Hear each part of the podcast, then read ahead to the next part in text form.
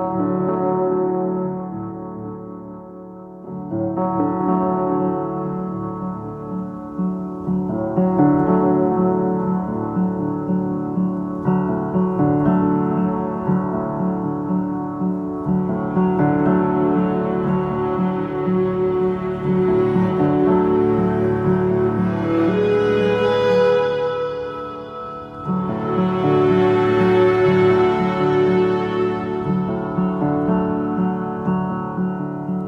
欢迎来到发热电台，我是杨迪。那发热电台呢，是一档致力于分享医学常识、追求良好生活的播客节目。我们还有一个同名的公众号，就叫 Fever Radio。在公众号里呢，我们会发布最新的节目信息，以及一些相关的补充的医学的内容。大家在微信里搜索 F E V E R R A D I O 就可以找到。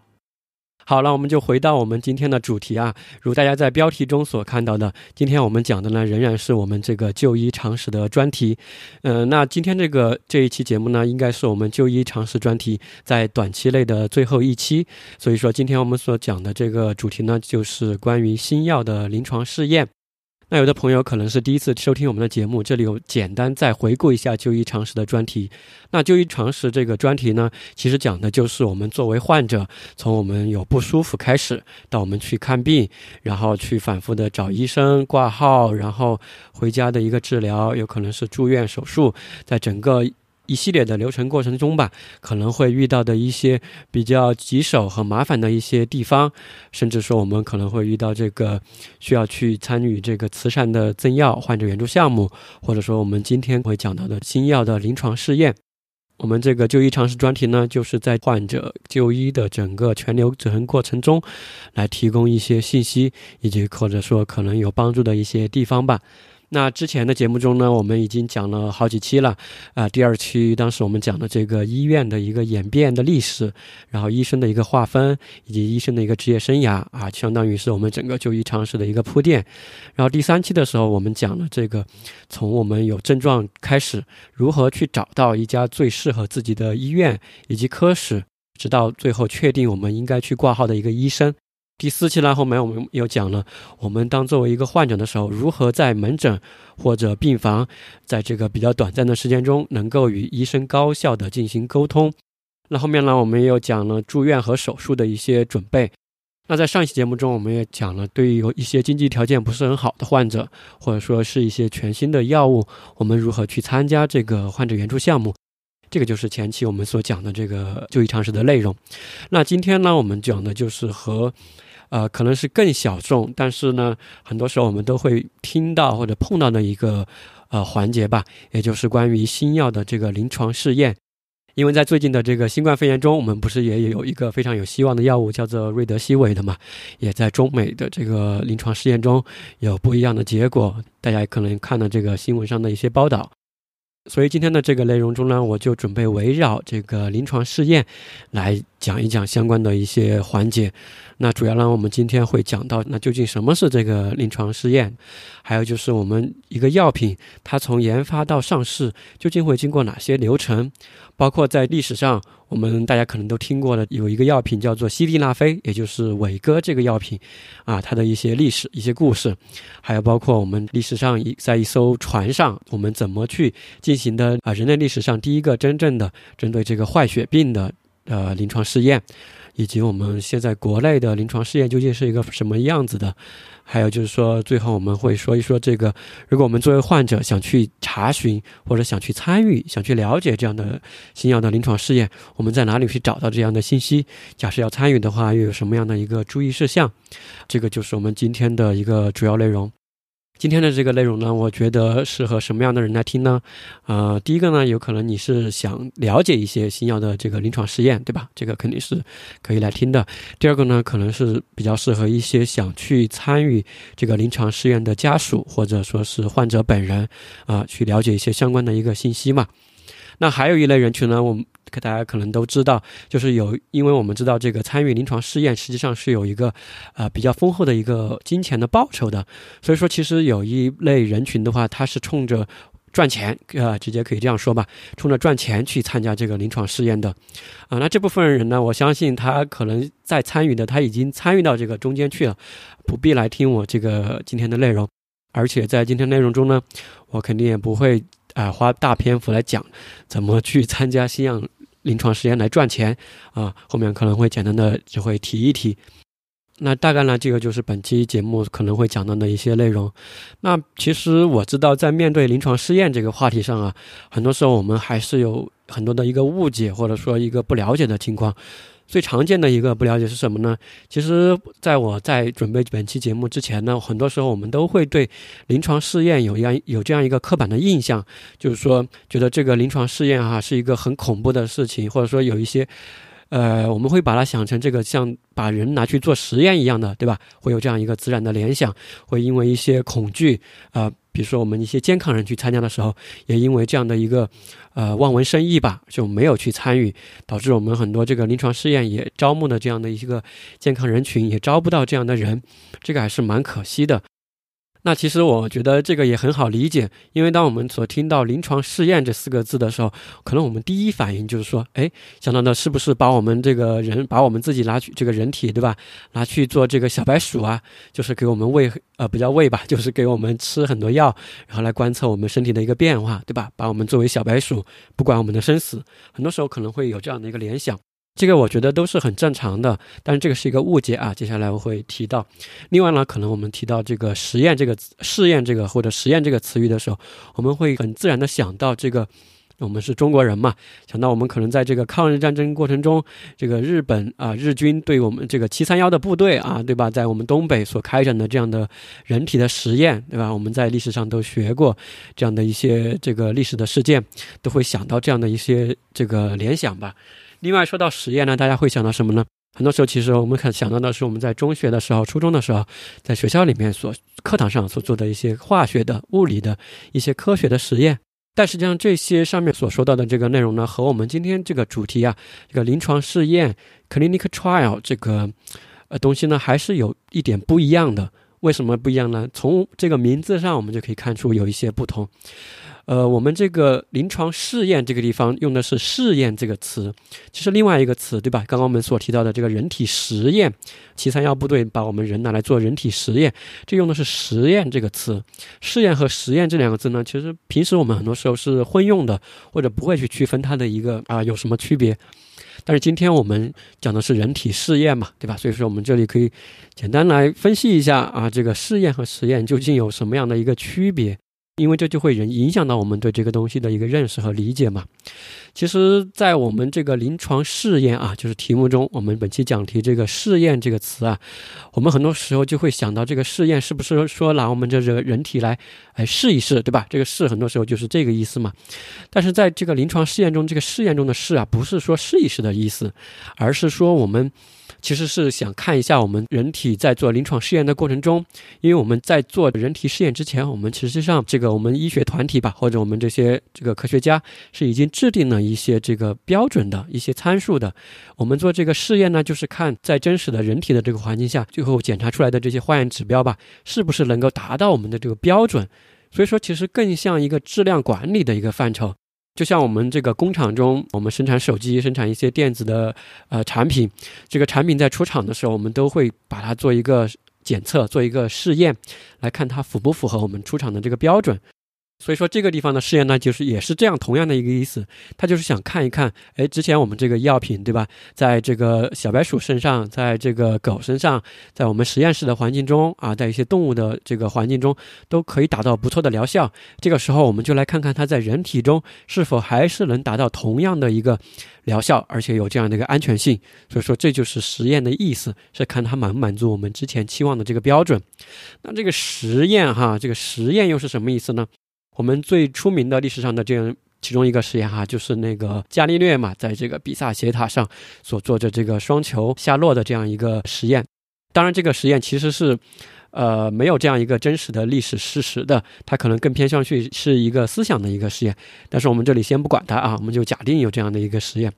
那这样的一个实验呢，其实它就是没有一个在做实验之前，它是没有一个完全的一个参照的标准的。在它两个球丢下去之前，它是不知道是哎究竟是同时着陆吗，还是说这个重的球先着陆，然后轻的球会后着陆。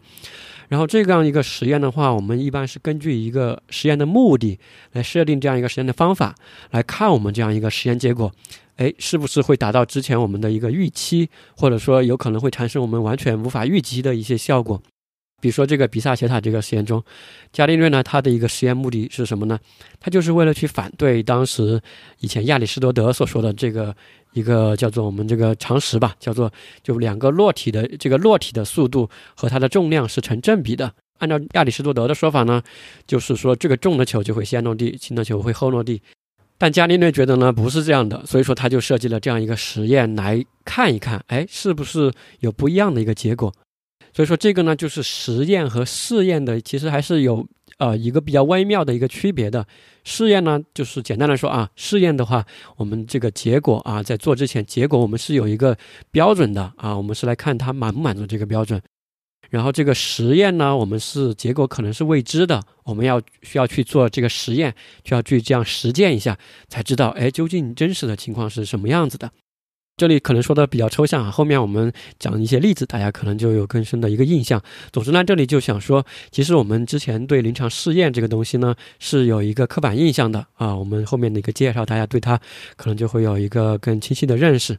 第二个为什么要讲本期节目呢？啊，就是因为现在其实假设我们做我作为一个患者，我作为一个患者家属。我想去参与这样的一些临床试验，想去了解这样的一些信息，我其实都不知道去哪里查。比如说，我想去做一些贡献也好，或者说我面临一个很实际的肿瘤、一个癌症，想去看一下有没有这样的一些适合我参与的项目，都不知道去哪里参与。因为一般，比如说你假设你是在朋友圈看到某个朋友转发一个这样的图文的消息，呃，某某医院在招募某某肿瘤的患者，就是赶紧来参与。这个消息怎么说呢？它很有可能是真的，但是呢，你不可能就仅凭这样一个朋友圈的消息你就去参加，因为毕竟还是拿人去这个去服药的这样一个事情嘛，还是要去认真的了解和对待。而且很多时候，这个这种临床试验的信息啊，是有各个级别的，有全球的临床试验，有全国的临床试验。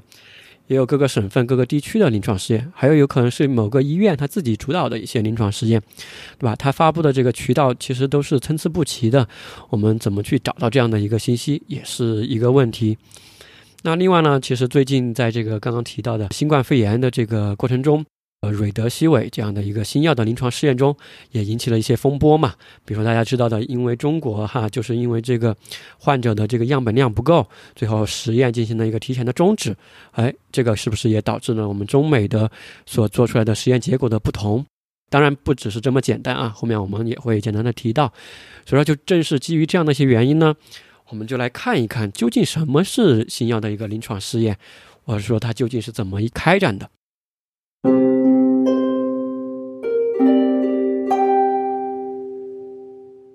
那我们首先就来看一看啊，究竟什么是临床试验？那其实临床试验这个东西呢，不是说只有吃药才叫临床试验，其实还有各种各样的治疗方式都是可以做临床试验的。比如说某种做手术的方法，比如说一些针灸的疗法、一些放疗，都是可以拿来做临床试验的。但是下面本期呢，我们就主要聚焦在这个药品啊，就是可以服用的这些药品，这个临床试验这个范畴中来，因为这个也是最常见的我们所面对的这样的一个啊临床试验的一个形式嘛。啊，那首先我们就来看看官方的这个文件上哈是怎么定义这个临床试验的。啊，有这样一个文件叫做《药物临床试验质量管理规范》，它上面是这样说临床试验的。什么是临床试验呢？这个 clinical trial，啊，临床试验呢就是指以人体啊，这个人体可以是病人，也可以是健康的这个受试者，以人体为对象的一个试验研究。它的目的呢是指在发现或验证某种试验药物的临床医学、药理学或者其他药效学的作用和不良反应。或者呢，是看这个试验药物的一个在人体的吸收、分布、代谢和排泄的一个情况，最终的目的是什么呢？是要来确定这个药物的一个疗效和安全性。那从这样的一个标准的定义中呢，我们可以看出两点。第一个呢，就说其实我们做临床试验的这个目的啊，最终的目的是拿来确定一个药品的一个疗效和安全性，是看它是否达标。就就上面我们刚刚所提到的这个试验二字的一个含义嘛，是看它是否达标。所以说是有一个标准的，满不满足我们人体安全性的这样一个标准，满不满足我们预期的疗效的这样一个标准。这个就是临床试验的一个目的。第二个呢，做临床试验，我们也可以看出它有很多不同的手段，或者说不同的临床试验，其实它是有不同的目的的，不是说做一个实验就把一个药品的方方面面都全部搞清楚了啊，这个是一般不会这样的。啊，有的时候时候呢，它是拿来看一些临床的指标，比如说这样一个具体的临床实验哈，它可能是看，哎，我们服了这个药过后，具体的一些症状有没有缓解，或者说一些抽血化验的指标有没有缓解，或者说有没有一些过多的一些不良反应。还有有很多很多时候呢，我们是把这个一些新的药品的这种，啊，临床治疗的方案和现有的在我们市面上这种最好的这个治疗方案进行对比，看它是不是能够，呃，简单说能不能打败我们既有的这样的一些疗法嘛。另外呢，还可能会做一些这个药品机制上的研究，就看这个药品进入我们真实的人体过后，吃进去过后，看它是怎么样一个代谢的啊，代谢需要多长时间？的肝脏代谢多长时间？肾脏代谢需要多少时间？排出人体需要多少时间？还有就是在我们胃里的一个吸收情况究竟是什么样子的？比如说这次这个瑞德西韦的中美的临床试验中嘛。为什么它结果会不一样呢？一个原因有可能是因为我们这个样本量不一样哈。那其实还有一个比较重要的原因，就是因为我们不同的这个临床试验，我们所选择观察的终点的这个指标，或者说我们这个试验设计出来所准备去观察的啊药品的这个维度吧，是不一样的。所以说最后得出的这个结论就有可能确实是不同的。这个在试验设计的之初就可能已经是决定了的。那这个呢，就是临床试验的一个大概的定义，相信大家听一下也有一个直观的一个认识。那更多其实我们在看到一些新闻呀，或者平时看到一些这个新呃这个宣传的时候，更多的我们会接触到一个词语是什么呢？哎，就是说这个哎一个药品进入了一个三期的临床试验了，对吧？进入了一个四期的临床试验了。那这个是什么意思呢？那说到这个三期、四期或者一期、二期呢，这个就不得不说到下方我们所准备提到的这个整个药品从研发到上市的整个样一个流。流程，因为说白了，这个临床试验哈，它其实只是这个药品从实验室里从这个研发到最后上市开始售卖其中的一个环节而已。所以说，我们就再站远一点来看看，究竟一款药品从研发到上市究竟是大概是什么样一个流程呢？那我们下面就以美国 FDA 的这个药品的研发和上市的流程，给大家做一个简单的介绍啊。这个时候我们可以做一个思想的实验哈。假设现在你要去研发一款新冠肺炎的一款药物，你觉得会经历怎样的几个步骤呢？其实这个就像我们以前说的那个笑话一样嘛，把大象放进冰箱里面会经历多少步啊？其实就是三步。我们这个研发一款药物也是一样的，也是三步啊？怎么三步呢？啊，简单来说，就是在做临床试呃人体临床试验之前，对吧？有一步我们在实验室里先把这个东西搞出来嘛。第二步呢，我们就拿到人体去做这样一个临床的一个试验。第三步呢，可能我们这个药品开始卖过后，我们可能还会继续的进行一个观察。这个其实就是这样简单的一个三步。那说起来简单啊，我们简单来看一看。就假设你要做这样一款新冠的药物，你会怎么想呢？其实第一大步哈，就是我们所提到的这个临床前的一个研究。其实这个时候，假设你要去做一款这样药物，你就会先想嘛，那我既然要呃设计一款药物的话，那我这个药物究竟是怎么起作用呢？新冠肺炎，因为它是一个呼吸道的病毒嘛，那我怎么去攻击这个病毒呢？或者怎么去打断这个病毒的一个传播也好，一个复制的一个流程？所以这个时候就要先要搞清楚，先要选择一个我准备去攻击，或者说我们这个药品嘛，准备去攻击这个病毒的一个环节，对吧？因为这个就拿新冠肺炎这个病毒来说吧，因为这个病毒呢，它是一个 RNA 的病毒。病毒它会呃，就是复制自己的这个遗传信息嘛，也就是 RNA，它会利用你身体里面的一些细胞的成分，对吧？你呼这个人体的成分来复制它的下一代，然后通过呼吸道呃去传播。那在这个过程中呢，可能这个病毒假设说它有十个环节，对吧？那我们这个时候要去选择这十个环节中的哪一个环节去攻击它呢？这个时候其实就是我们在临床前研究的时候所要去选择的一个药物去作用的一个靶点，就像我们射箭一样嘛，有一个靶心去攻击它的哪一个地方啊？这就是我们在呃需要去确认的。那具体来说，我们这个靶点是什么意思呢？具体来说，在医这个医学上或者生物研究上，这个靶点有的时候可能是我们某一个基因啊，某几个基因，有可能是我们的一些酶。比如说呢，这个新冠肺炎这个病毒来说，它是一个 RNA 的病毒嘛，所以说它这个 RNA 在复制的过程中呢，它就需要一种 RNA 的复制酶啊，它就是帮助它进行复制的一个呃蛋白质吧，就是所以说这个时候我们就可以针对它复去帮助它复制的这个蛋白质去攻击它。当我打断你这个复制的链条过后，呃，我不就是可以从源头上对你这个病毒进行一个遏制吗？这些东西，这个基因也好，这个酶也好，我们都可以把它想，就是认为就是这样的一个药品的作用的一个靶点。好，这个时候我们已经确定了啊，假设新冠肺炎，这个时候我们确定了这样一个药品作用的靶点了。那下一步你会做什么呢？下一步我肯定是要去实验室中去捣鼓、去合成这样一些一些化学的东西，或一些化学的药品也好，一些生物的药品也好，我们去来攻击它这个地方，对吧？这个时候我们就去通过各种各样的手段，去合成一些可能对它有效的，去打断它的一个一些化学的药品化合物。那这个时候，假设我们实验了几千种药品过后，哈，就像这个爱因斯，嗯，不叫不是爱因斯坦啊，就是爱迪生，嗯，发明这个电灯一样。假设我们已经实验了五千种这样的一个化合物了，哎，其中我们发现有的可能还不错，对吧？那这个时候呢，我们就假定这个化合物有效。这个时候，我们就会进一步的去研究这个药品的一些药理的作用，而且把它做成这样的一个制剂。啊，制剂是什么意思呢？比如说，就拿我们常常吃的这个阿莫西林胶囊来说吧。这个阿莫西林本身这个化学成分哈，它就是这个我们可以说是这个药品的一个活性成分。但是平常我们买到的不是阿莫西林的这个化学粉末，我们买到的都是要么是阿莫西林的这个胶囊，哎，有可能是阿莫西林的这个片剂，有的要不可能还有这个注射液。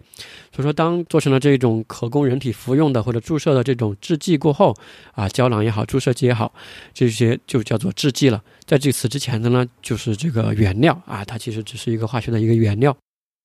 假设这个时候你经过几年的时间，在这个实验室里，你已经合成了这个针对新冠肺炎很有效的一款这个药品了。那这个时候你怎么判断它是否在人体中有效呢？这个时候你会怎么办呢？啊，那很简单，对吧？判断一款药品在人体内是否有效，当然只能拿人体来做试验了。所以说，这个时候我们就必须进入我们的第二个环节，这就是今天我们这个呃讲题嘛，也就是临床试验这个环节了。说到这个临床试验的话，刚刚我们也提到，其实这个临床试验确确实实，它是验证一款药品在人体内安全性和有效性的唯一的一个办法。而且因为涉及到人嘛，在这个过程中，它其实也是我们新药研究过程中啊投入的资金也好，投入的时间也好，投入的最多的一个环节。假设啊，这个时候你已经拿到了批准了，可以在市面上进行这个临床试验了。这个时候你会怎么去做这个试验呢？因为你之前从来没有在人身上做过这样的一个试验，你会怎么来去进行这样一个实验？因为你又想把它用来治疗人嘛，但是又拿不准嘛，因为万一它效果不好，万一可能会对人产生很大的伤害呢？所以说，这个时候我们怎么在不伤害或者是尽量减少伤害的原则下去验证这样？这个你设计的这款药品的一个临床效果呢？所以说这个时候很自然的啦，对吧？我相信你也能想到，就是我们会把它分成几个步骤来，从小到大嘛，从这个最轻的、最安全的做起，一步一步的去扩大这样一个试验的范围。对，所以说这个 FDA 也好，全球的这个临床试验也好，都是这样设计的。我们一般都会把它分成四期：一期、二期、三期、四期。那第一期临床试验呢？这个时候你从来没在人体身上做过嘛？所以这个时候我们先不管它有没有人体的疗效，这个时候我们先试一试它在人体内是否安全。我们先保证它的一个安全性，这个时候我们再来试它的一个疗效。所以说第一期实验一般就是会找到二十到一百名的这样一个比较小规模的健康人，哎，我们先来让他试一试这个药安不安全。好，假设这个药品就是在他们身上试验过后，代表是安全的。这个时候，我们再进入第二期，我们再找一些这个对应的病人啊，来验证一下这个药品有没有效。那在这个第二期临床试验的时候呢，一般我们这个参与的人病人的数量哈，一般就会达到一百到五百名。假设二期也很顺利哈，你这个药品在病人身上也非常的有效果。这个时候，下一步你会怎么办呢？当然了，就是因为以下面两步已经证明了嘛？第一期证明了你这个药品是安全的，第二期已经证明了你这个药品相对是比较有效的，所以第三期我们就可以扩大范围了，就可以在全球或者全国来进行这种多中心的、多区域的，也就是我们常常啊很多人津津乐道的啊挂在嘴边的这个随机对照实验，也就是 RCT 实验，这个 Randomized Controlled Trial，就是这样一个被认为是科学金标准的这样一个临床试验吧。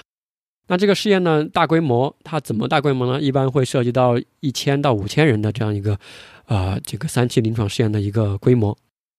那三期临床试验呢，也就是这次我们看到新冠肺炎的这个药嘛，就是瑞德西韦在全球所做的这样的一个临床试验，一般会招募比较大规模的成千上万人，一千到五千的这样的一个呃样本量，来对这款药品进行一个上市前的最后的安全性以及有效性的一个验证。假设三期临床试验都通过了。这个时候再经过一些手续和这个审批，就可以在对应的国家进行上市了。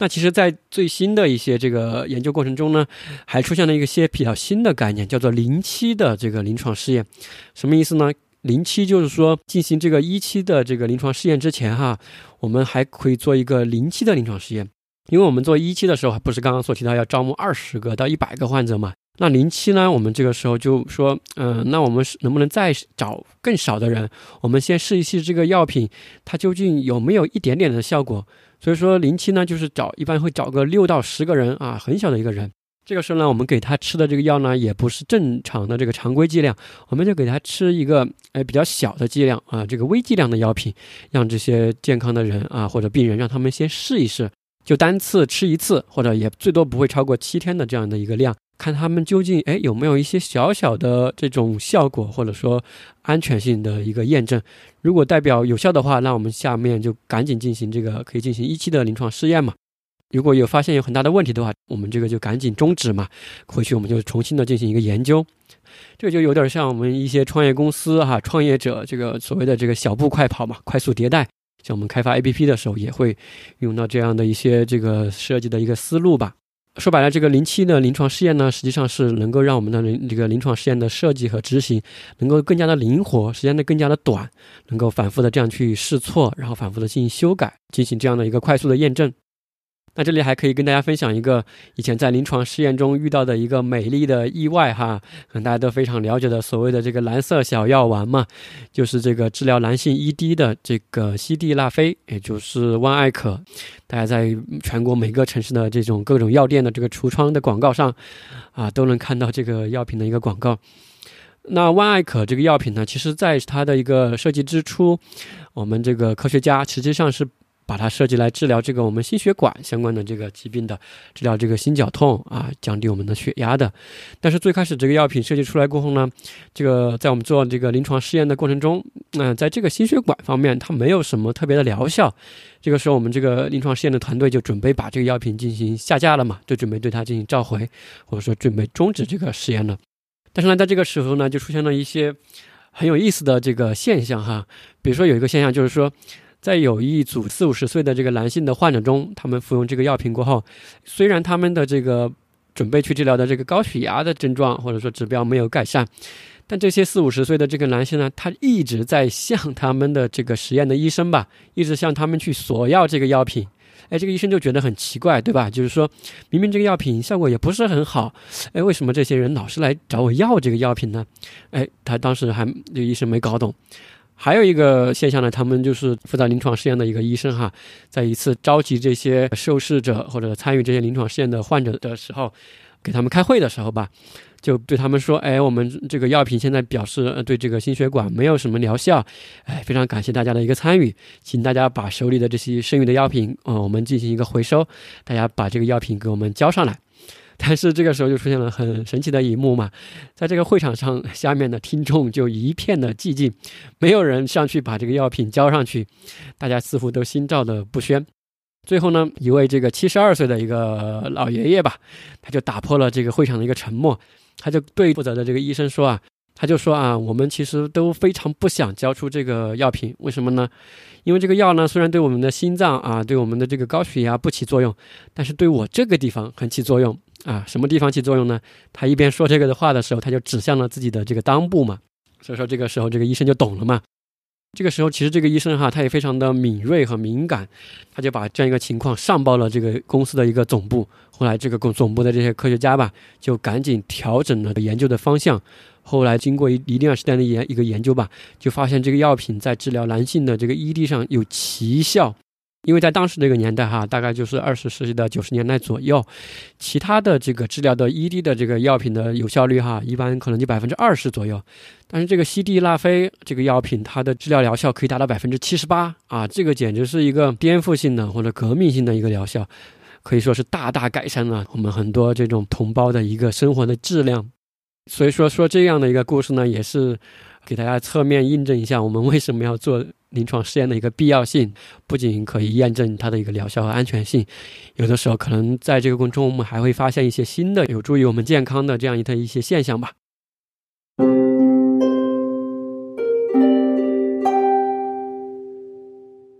那上面我们不是说到这个把大象放进冰箱哈，不是经历两步吗？第一步我们已经做了这个临床前的研究了，第二步我们已经做了临床试验了，一二三期已经做完了。这个时候我们的药品，其实你研究的这款药品其实已经上市开始卖了。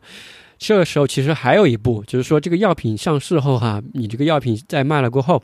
你也不是说就甩手不管了。这个时候就到了我们这个叫做第四期的临床试验了。就算这个药品在临床上已经在各个医院已经卖了过后，在很多医患者已经在服用过后。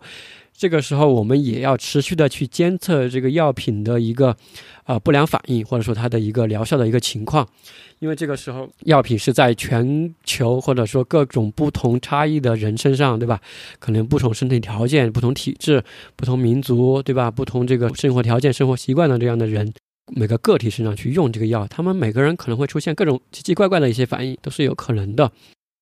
在上市后的这个药品的监测过程中呢，这个医生。或者说我们这个相关的研究人员吧，如果一旦发现这样的不良反应，每一例都是要严格上报的药品的生产厂家的，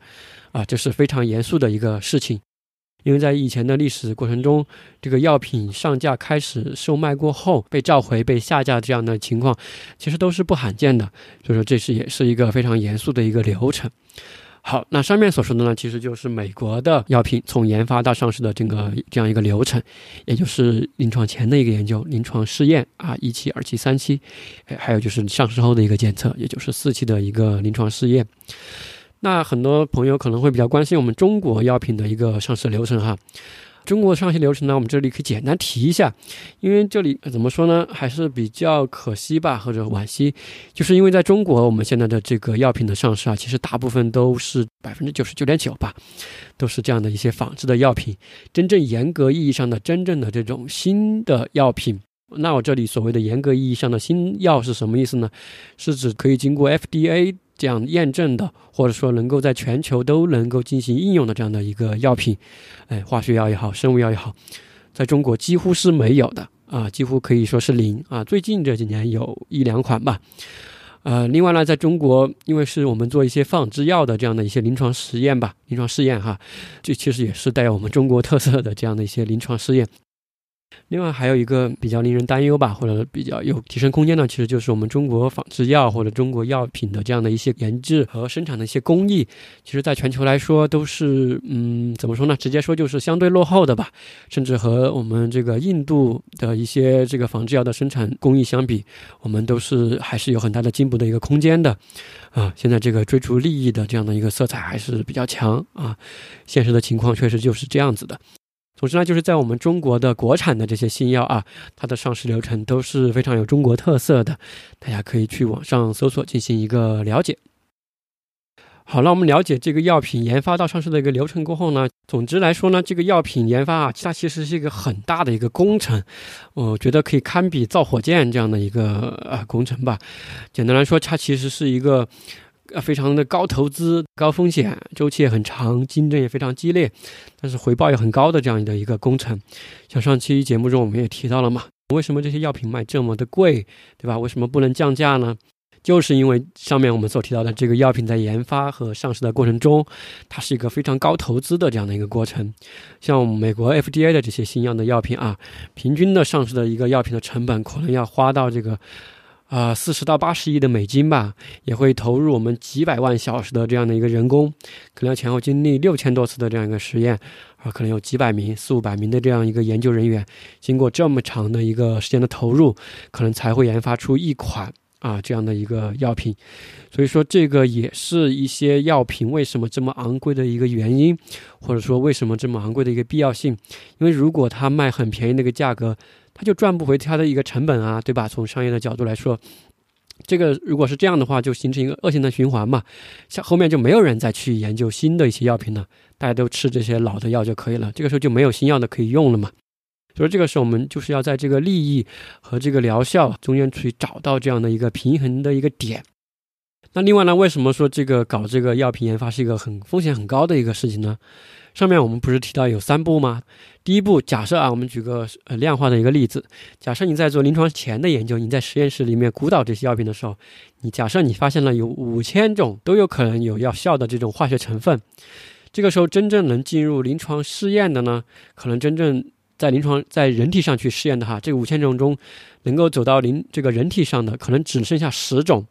那在这个十种去进行一二三期临床试验的这过程中呢，最后能够走完三期临床试验，能够去上市的这个药品，可能就只剩下一种了。所以说，根据之前的一些临床的这个报道啊，在进行人体的这个试验的药品中，仅仅只有百分之十能够获得这个批准，能够进行一个上市。所以说，说到这个药品研发和上市的事情啊，它其实是非常严肃和严格的一个事情。所以说，这里可以给大家分享一个数据，就是说，哎，比如大家可以猜一猜，每年哈，在中国或者美国，大概有多少款这种新的药品上市呢？我们可能会想，哎，可能有个一两百款药品吧。其实没有这么多了。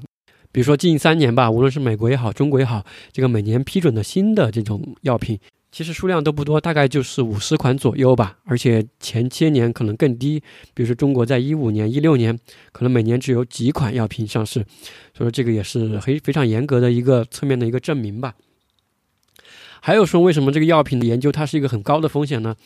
因为当你去研究出来一个全新的药品过后，其实这里有一个专利保护期这样一个概念。还是拿美国来说吧。当一个药品上市过后，在你的专利保护期内，你就可以只有你能够进行独家的一个销售啊，你自己进行一个自由的定价。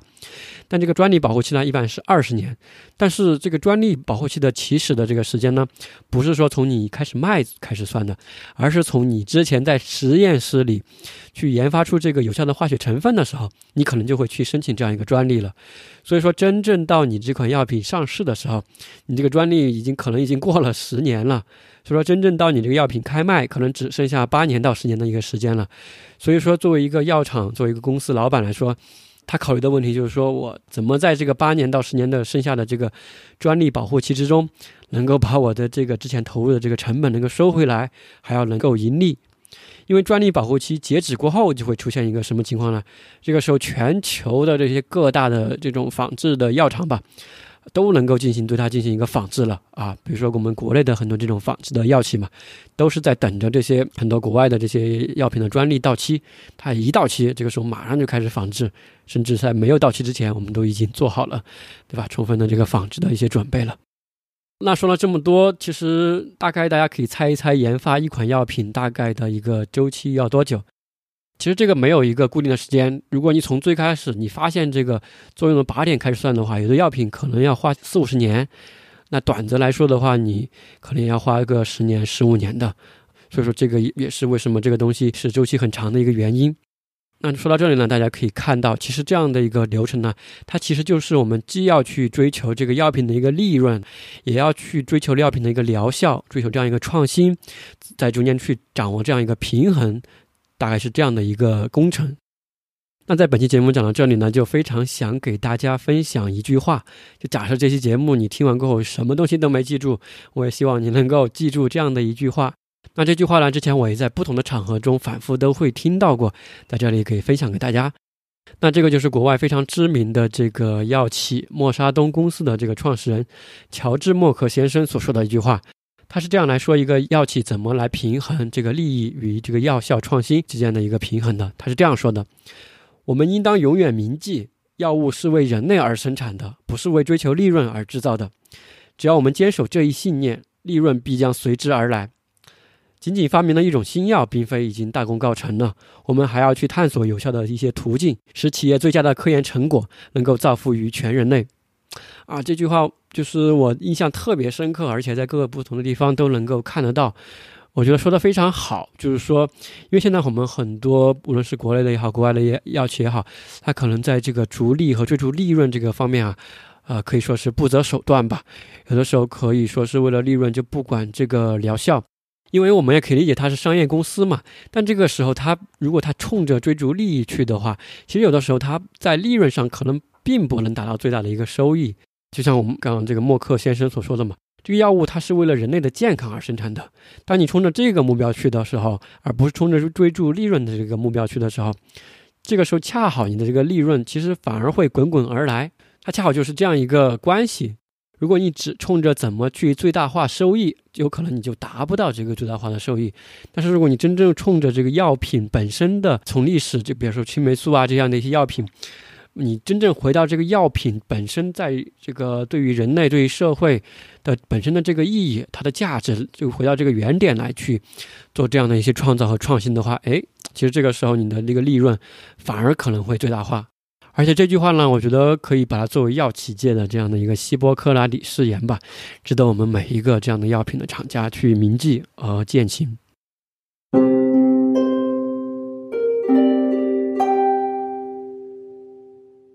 刚刚提到这个药品研究的一个历史哈，下面我们就可以简单跟大家分享一些，呃，历史上的这个临床试验的一些故事。因为这个临床试验这个东西，它并不是这个自古以来就有的，在古希腊的时候就没有。那在早期呢，其实我们做过很多这样的一个医学实验，但因为就是没有对照组嘛，所以说我们不能把它叫做医学试验。这里我们也可以看出这个实验和试验两个词之间的一些关系。那最早其实我们做的一些临床实验哈，比如说当时就有一些人嘛，针对这个天花这个疾病，就做过这个免疫接种的这样一个实验。当时就有个人，他就去找到，因为天花嘛，这个是致死的这样一个疾病，他不可能拿活的这种健康人来做，所以说当时的这个研究者啊他就去找到了七个这样的一个死刑犯。这些死刑犯呢，本来就已经准备判死刑了。这个时候，这个研究者就对他们说：“他说，我给你们一个机会，你可以来参加我接种天花治疗的一个方法，免疫的接种的一个方法。假设如果你们接种过后没有死的话，我们就把你们放了。那这七位这个死刑犯呢，就欣然应许了。然后这个研究人员呢，就给他们七个人都接种了天花的一种疫苗嘛。”其实是一种减毒的这个天花的疫苗，然后接种过后呢，他把这七个人就关在一个广场上的一个房间里。啊，这个房间呢也是从外面可以看得到的，有这个栏杆，然后这个时候他就给全市的人民说，每天都可以来看我们这七位死刑犯，他究竟死没死哈，他的一个情况，如果他们都没死的话，我们大家就可以放心的去接种减毒的这样一个病毒了嘛。但这个实验呢，这个实验哈，其实它有一个问题，大家可以看出，其实它是没有对照组的。最后，就算这七位死刑犯他确实是活下来了，啊，没有感染这个天花，但是我们也不能说是因为他接种过后所导致的，就是所带来的这样一个疗效，因为你可能还有很多其他方方面面的一些影响因素嘛。说到天花，大家可能最熟悉的就是之前有一位医生嘛，叫爱德华扎纳的，我们在历史书上都学过，他呢就采用的是这个牛痘接种疫苗法去预防这个天花。虽然当时他做出了非常卓越的贡献，但是他其实当时他做的也没有这种非常严格意义上的临床试验。那说到这里呢，可能就有听众会问：诶，当我们有一种治疗方法过后，打到这些病人，对吧？我们把这些药给他应用上去过后，如果他们有效，或者说最终验证他们能够生存下来了，不就代表这个药品有效了吗？啊，其实这里就有很大的一个问题，因为你怎么知道是你所？用的这个药品给他带来的这样一个疗效呢？举个例子嘛，比如说现在我得了一种病，这个时候有人告诉我，哎，我们这里有个祖传秘方，对吧？你吃了过后，一个月就会好。这个时候我就信了他，对吧？我就吃了这样一个药，一个月过后我果然就好了。这个时候你能就说我一个月这个康复就是百分百因为吃了他这个祖传秘方而好的吗？肯定不能这样说，因为在这个一个月的过程中，我可能会经历一万个我这样的一个生活的事件。有可能我喝每天喝三杯水，有可能我去晒了太阳，有可能我吃了水果，有可能我吃了什么饭菜，都是有可能的嘛。甚至有可能就是因为我坚信他这个祖传秘方给我心理上带来的这种暗示，也有可能对我这个疾病的康复带来效果呀。所以说，我们在这里如果真的要去确定一款药品的这个疗效，就要做这种呃分组的、多组的这样的一个临真正的临床试验。所以说，接下来给大家简单说一下我们历史上真正的第一例真正的这种临床试验是什么样子的。那这个故事呢，就可以回到十八世纪的时候。那在十八世纪的时候我们呢，我们知道这个英国哈，这个海军，英国是这个日不落帝国嘛，他当时为了炫耀自己的国力，当时英国海军就派出了一千九百人左右的这样一个舰队去进行一个环球的一个旅行。几年过后，当他们回到英国的时候，发现非常的惨，就是其中一千四百人左右都死去了，就是一千九百人出去，只剩下五百人左右回来。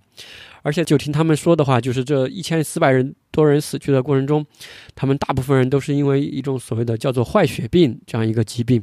那坏血病有什么表现呢？那就是这些船员在出海，就是几个月过后，他们就会出现这个牙龈肿胀、牙齿脱落，最后整个面容都很恐怖，出现这样的一个情况。当然，现在我们后人知道哈，其实这个坏血病很简单，就是因为缺乏这个维生素 C 嘛，坏血病就是维生素 C 缺乏症。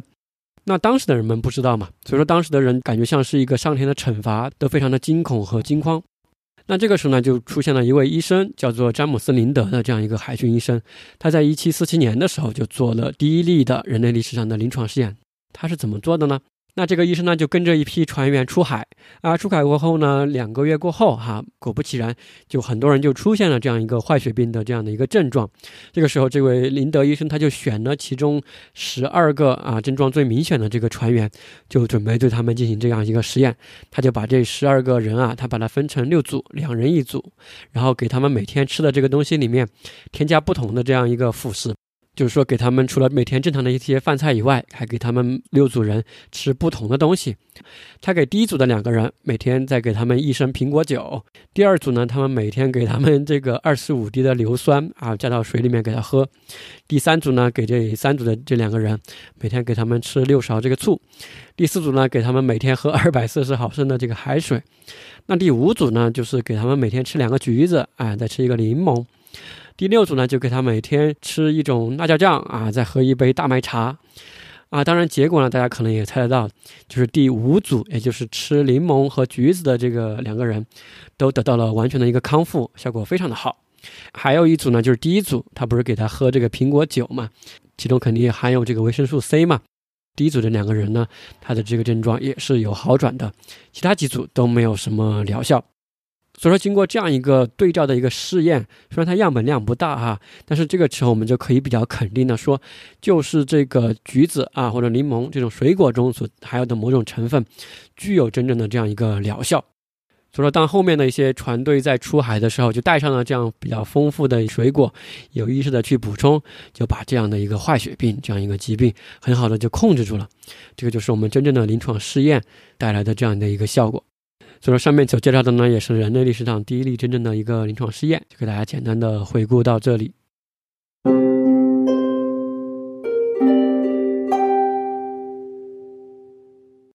那下面呢，我们就回到我们这个中国，回到我们国内来看一看，在国内我们现在的临床试验所开展的一个现状，大概是什么样一个情况，也为我们后面的准备一个参与和了解做下一个铺垫吧。那其实刚刚今天我也查了一下，就说其实，在我们国内，大家可以猜一猜，现在有多少临床试验正在开展中的？可能超出你的想象。我查了一下，有四千八百八十三个临床试验正在大大小小的吧，在进行开展的过程中，其中有百分之六十五的，也就是三千多个。临床试验都是关于这个化学药品的，还有百分之二十五的是关于这个生物制剂的，大概有一千左右吧。另外还有百分之十的，也就是四百多个临床试验是关于我们这个中药和天然药物的。其实这个中药和天然药物这份比例非常的低，只有百分之十。而且在前面我们这个占大比重的这个化学药品和生物药品的这个临床试验中呢，大部分都是做这个一致性评价的临床试验的。什么意思呢？就说这种临床试验呢，不是前面我们所提到的大规模的 FDA 的那种一二三期大规模的临床试验，而是这些药品已经有国外的进口药品，之前我们所谓的这个专利药吧，这些药品它其实已经验证过疗效的。国内的这药厂的这些仿制药呢，它只需要去验证我们新做的这款药品和。国外的这个进口的这种原创的这款药品，具有等效的一个功效，具有等效的一个这种在人体内的一个药效的一个浓度，在人体内有一个差不多的一个吸收的情况，就可以验证了，就可以上市了。所以说，这个就是上面我所提到的，为什么叫做中国特色的临床试验的一个原因之一吧。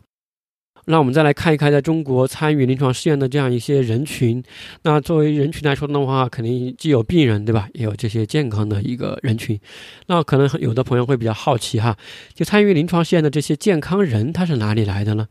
我就是在准备的过程中还查了一下，哎，不查不知道，就是一查，就是我也挺震惊的。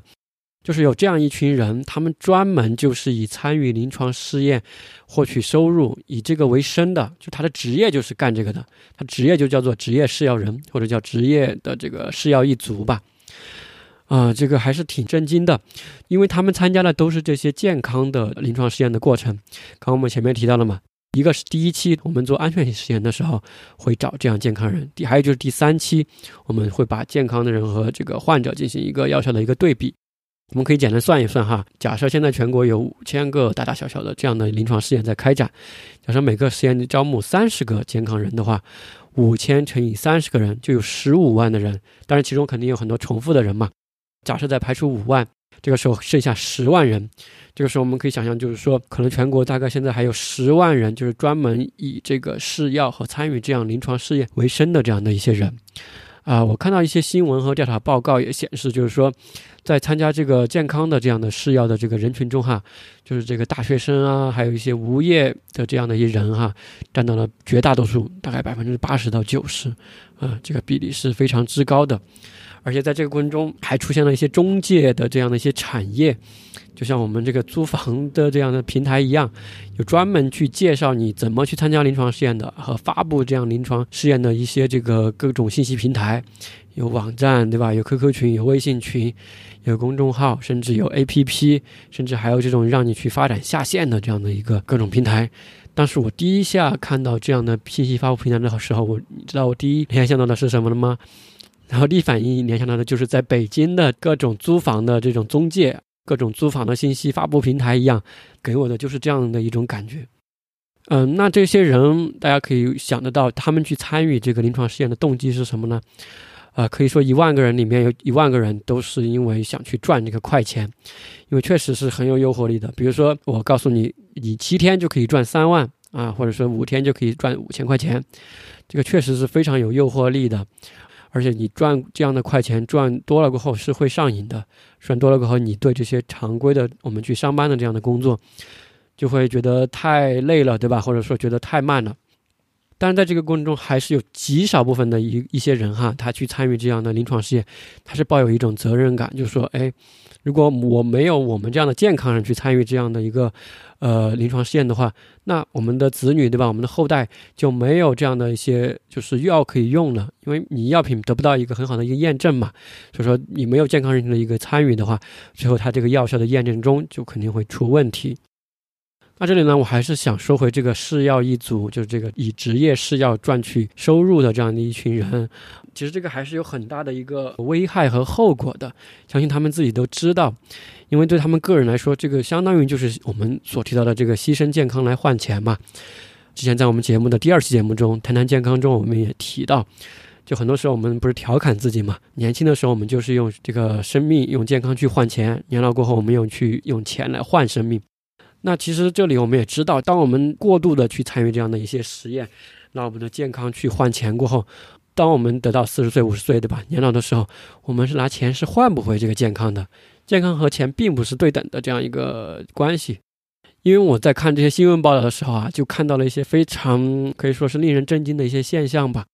就是在这些职业试药人的他这个就是试药的过程中啊，因为这个市场上有有非常多的临床实验嘛，因为这些人他靠这个为生，所以说他就要不断的连续的去参加各种各样的临床实验。但是我们常规都规定，就是说你如果假设我参与这个 A 临床实验哈，呃，我三个月内我都不能去参加 B 临床实验。就算假设你是要连续参与的话，你参与一个过后，你要停三个月，你才去参加下一个。这样的话，无论是你对自己的一个身体的健康，还是说对我们这个临床实验的一个检测结果，都是有一个约束和保障的。但是现在的一些试药一族呢，他为了尽快的去赚钱，尽快的去参与这样的一个实验，就有很多去隐瞒这样的一个情况。因为很多时候医院与医院之间是没有联网的，所以说这个医生和这些科学家吧，他也不知道你是不是在反复的来参与我们这样的一个临床试验，来就是获取收入。很多时候在参与之前也会做这样的一个体检吧。有的人他不是体检的时候要抽血吗？他为了去呃掩盖他是连续参加的这样的一个情况，他会把自己身上这个手上的抽血的这个针孔啊，他会通过各种各样的方法把它掩盖起来。还有一些实验呢，可能是要求这个受试者是不能够抽烟的啊，是一些不能吸烟的人。这个时候他们也有各种各样的方法去让这些检测人员检测不出来。甚至啊，甚至因为现在很多临床试验都是联网的了嘛，所以说你一个身份证不能去连续的参加，都是这个实名认证的，他们会拿一些假的身份证去参加，换一个身份去，这个还导致了一些悲剧。之前就看到一个新闻报道说，有一个女性嘛，她就拿一家假的身份证去参与临床试验，这个时候在化验尿的时候呢。就化验他的尿是正常的，没有问题，他就正常的去参与了这样的临床试验。但实际上，这位女性她其实是已经怀孕了，所以说按理说她在尿检的时候就应该会检验出她是怀孕的，按理说是她是不能参加这个临床试验的。但是就是因为她拿了一张假的身份证，啊，去瞒天过海嘛，这个时候导致了这样一个悲剧，最后她不得不去把这个孩子做了这样一个流产。所以说，我的意思在这里说，就是如果我们不规范的去参加这种临床试验，过度的去参加，不按要求去参加这个临床试验的话，其实真的来说就是在拿命换钱啊，真的是在拿命换钱。那抛开这个个人不说哈，其实如果是这样的一些受试者健康人群去参加这个临床试验的话，其实对于我们最终得出的这个科研人员得出的这个数据。啊，我们为了去最开始我们不说去验证它的安全性和疗效吗？我觉得对于这个呃效果也是有会有很大的影响的。这样的人，因为他反复去参加临床试验嘛，他可能上一个家的这个药品都还没有完全代谢完，还有可能他就是抽烟的一个人，他瞒天过海了，最后就导致我们最后的这个临床试验的这个数据都不准，数据不准。当我们在用统计学最后在统计疗效的时候。就有可能会出现偏差嘛？出现偏差过后，这个药品就有可能阴差阳错就上市了。有可能有的药品本来是不应该上市的，它就上市了。最后我们这个对吧？有可能是有危害的，或者药效其实不大的，最后就在市场上流通了。啊，怎么说呢？这些药你也不能说它是假药，但是呢，其实就没有达到我们这样的一个治疗的效果。这个时候来说呢，其实你已经在危害社会上其他人的一个生命的一个健康了。所以说我这里的一个意思呢，也不是说健康人我们不去参加临床试验，我们肯定应该还是可以适度的去参加这样的一个临床试验的。但是呢，我们要根据自己的个体的一个情况，再去了解这样的一个实验的前提下，不要过，千万不能过度的去参与，要一定要按照这个规范去参与这样的一个临床试验。因为我们人体不是机器，对吧？一定记住，我们人体不是机器。很多时候我们都会把人想成是一辆车，车坏了就去修车厂去修一下。我们一定要记住，人体不是机器，我们人体可能更像一片树叶一样。这个树叶枯萎之后，它是会从树上掉下来的，它不是会说会重新变绿的。树叶枯萎过后不会重新变绿的，人也是这样子的。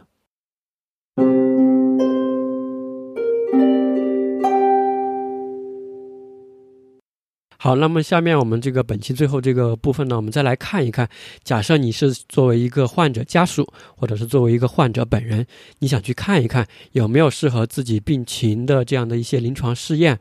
那我们该去哪里查询这些正规的临床试验的信息，或者说参与的时候我们自己有些什么可以注意的地方呢？我们下面再来简单的看一看。那其实去获取这个信息，现在来说还是比较容易了，因为有网络这样的平台嘛。简单来说哈，这里先给大家介绍三个中文的这种可以查询临床试验的信息平台，呃，有两个网站，还有是一个小程序。那第一个网站呢，就叫做药物临床试验登记与信息公示平台。那这个网站呢，就是国内我们所有去做这个临床试验的机构，有可能是医疗机构，有可能是一些药品嗯企业吧，他去向我们这个国家药品监督管理局去申请的所有这个临床试验的一个公示的一个平台，所以说是非常全的，大家就可以去查询。另外还有一个网站呢，叫做中国临床试验注册中心。那这个注册中心呢，实际上它是作为 WHO，也就是世界卫生组织这个国际临床试验注册平台的一个。呃，在中国的一个一级机构啊，你可以说是它是全球注册联盟的在中国的这样一个分支机构吧。那它这个机构呢，它其实不是去注册试验的，它是对全球的这样的一些临床试验进行一个管理，制定一些标准的这种结果的报告，或者说是规范的一个标准，然后能让全球的这样的临床试验的这个结果能够互相的进行交流。比如说给你分配一个全球唯一的一个注册编号啊，进行这样的一个管理的一个这样的一个事情，上面的信息也非常的全。另外呢，还有一个小程序做的挺好的，叫做全球临床试验患者招募。这个呢是真正针对我们这个使用的患者人群呢做的一个小工具、小程序。大家可以在里面非常方便的按照疾病来查询这个临床试验，也可以按照药品来查询临床试验，里面就是做的非常的人性化吧。大家可以去微信里面搜索一下，就可以找得到。那其实除了上面这几个国内的网站和小程序以外的话，还有一些国外的这种平台，可以查到更全的全球的一些临床试验的这种呃信息。那关于这些国内国外的临床实验查询信息的这些网站和小程序呢，我会写成一篇文章，啊，放在我们这个 Fever Radio 公众号首页这个左下角有一个叫做就医工具这样的一个板块里面，大家可以在里面去找到这篇文章，可以非常方便的去找到这样的一些平台和网站。那这里呢，我就再说一下我们怎么去找到我们的公众号哈，大家在微信里搜索 F E V E R R A D I O 就可以找到我们的公众号。那最后呢，可能大家还有一些常见的问题哈，我就这里简单的做一个快速的自问自答吧。嗯，首先第一个呢，就有的人虽然听了这么多临床试验的一个介绍哈，有的朋友可能还是会问，就是我们作为一个个人哈，为什么我要去参加这个临床试验呢？有什么好处呢？啊，这里当然会分为两种人群哈。如果你是作为健康人群哈，这个时候你去参加的动机哈，我觉得第一。你可以把它作为一个获取收入的一个手段，但是你绝对不能去过度的参与。你可以短期去参与那么一两个，前提呢，你对这个呃实验有非常充分的一个了解。后面我们也会提到。第二个呢，假设你是作为这个患者本人，你为什么要去参加呢？第一，就是为了你去获得实实在在的一个健康的这个获益，就是帮助你一个疾病的恢复。因为有一些药品现在可能还没有上市嘛，所以说这个有的这个临床实验呢，就是一些这个。新的一些药品从国外进到中国的也好，或者是国内原创研发的也好，这些还在做一个三期的临床试验吧。因为到这个三期的临床试验，嗯，这个过程中来说的话，大部分这个药品疗效还是有保障的，所以你是可以去了解相关的信息过后，呃，进行一些尝试的。另外呢，还有一些药品它其实是比较昂贵的，就说如果按照你现在的经济水平呢，有可能你是支付不了这笔费用，所以说本着这个经济的原因的话，也是可以选择性的参与。对于你来说合适的这样的一个临床试验的，这里大家就是要纠正一个观念，就是说去参加临床试验的话，不是说把自己当成小白鼠，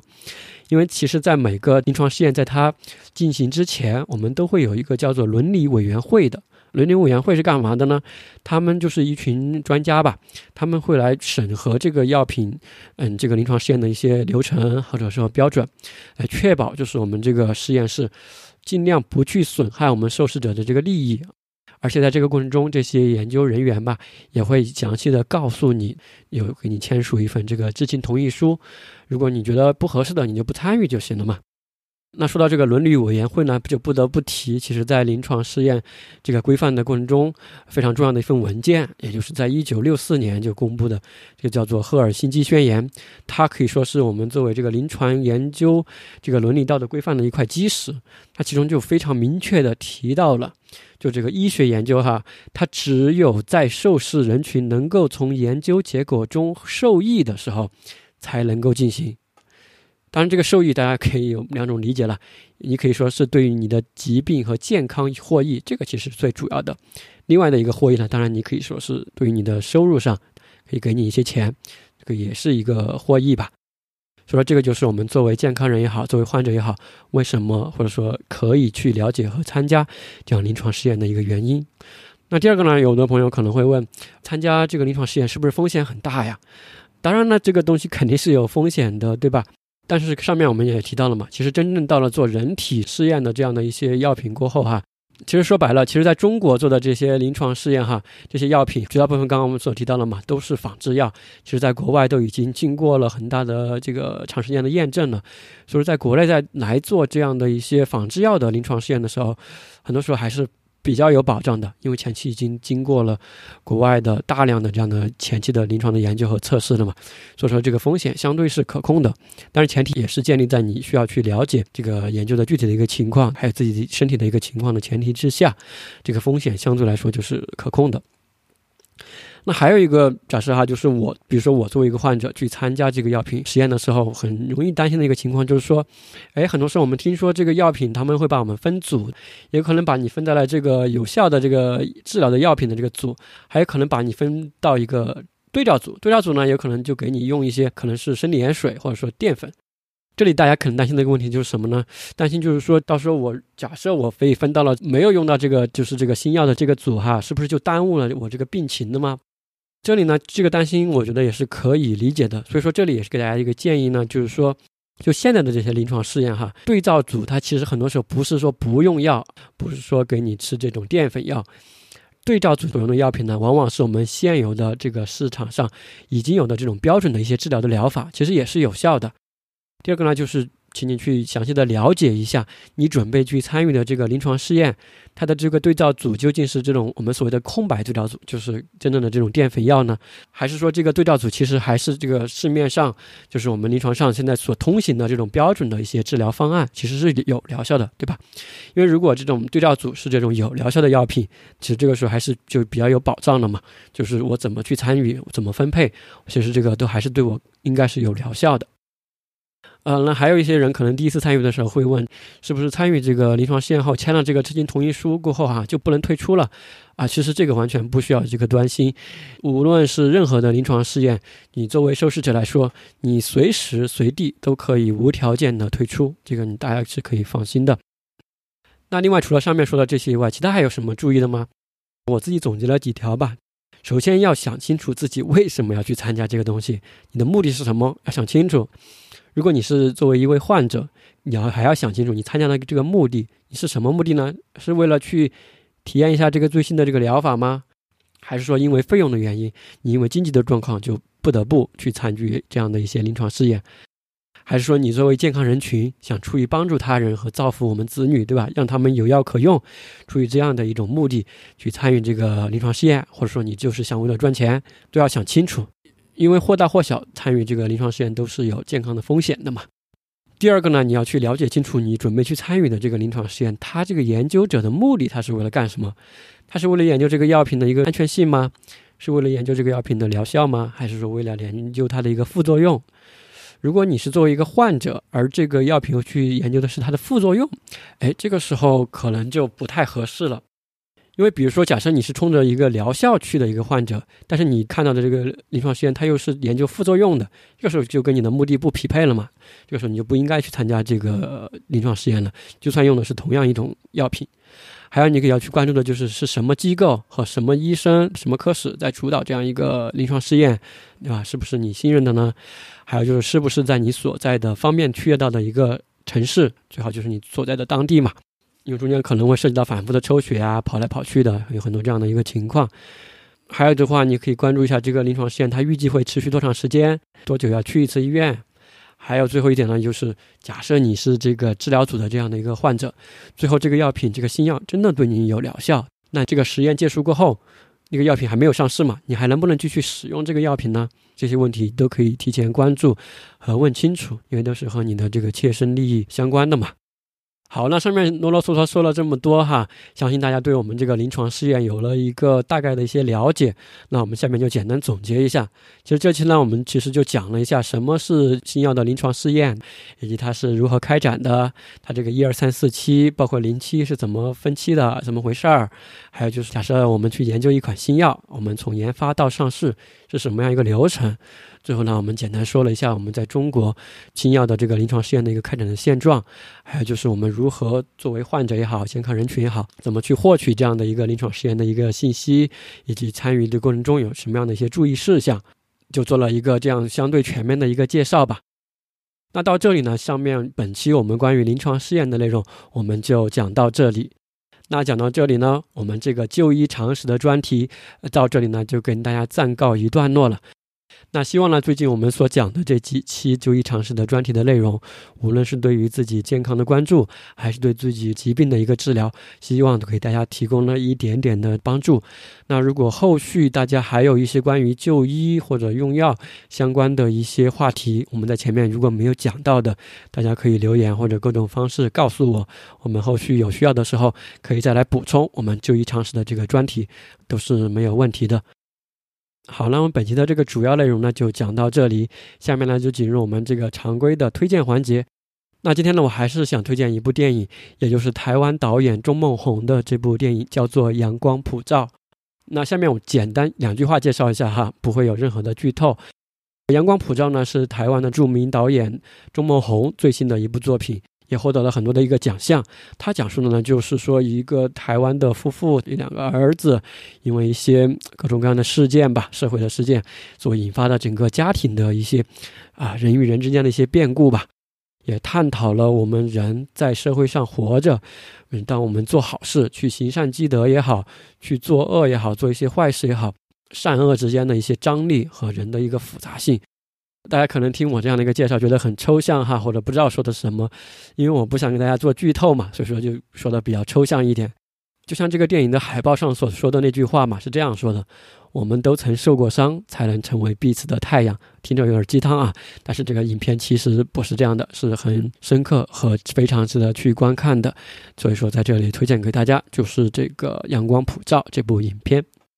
好，那到这里呢，我们本期节目以及整个就医常识专题呢，就暂告一段落。如果想获取我们节目的最新的信息以及更多的医学健康内容，欢迎关注我们的微信公众号 Fever Radio，在微信里搜索 F E V E R R A D I O 就可以找到。还有一个可以联系到我的邮箱 Fever Radio at outlook dot com F E V E R R A D I O at O U T L O O K 点 C O M。那如果你觉得我们的节目不错，也非常鼓励和希望大家能够把我们的节目和公众号分享给更多的人，谢谢你的分享，那我们下期节目再见。